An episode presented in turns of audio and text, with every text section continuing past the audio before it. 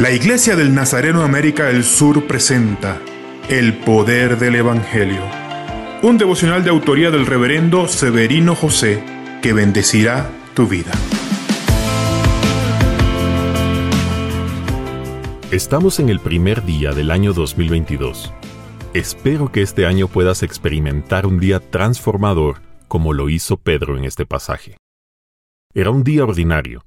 Él y sus compañeros, Juan y Santiago, estaban en sus botes para otro día de trabajo. Pero sucedió algo nuevo.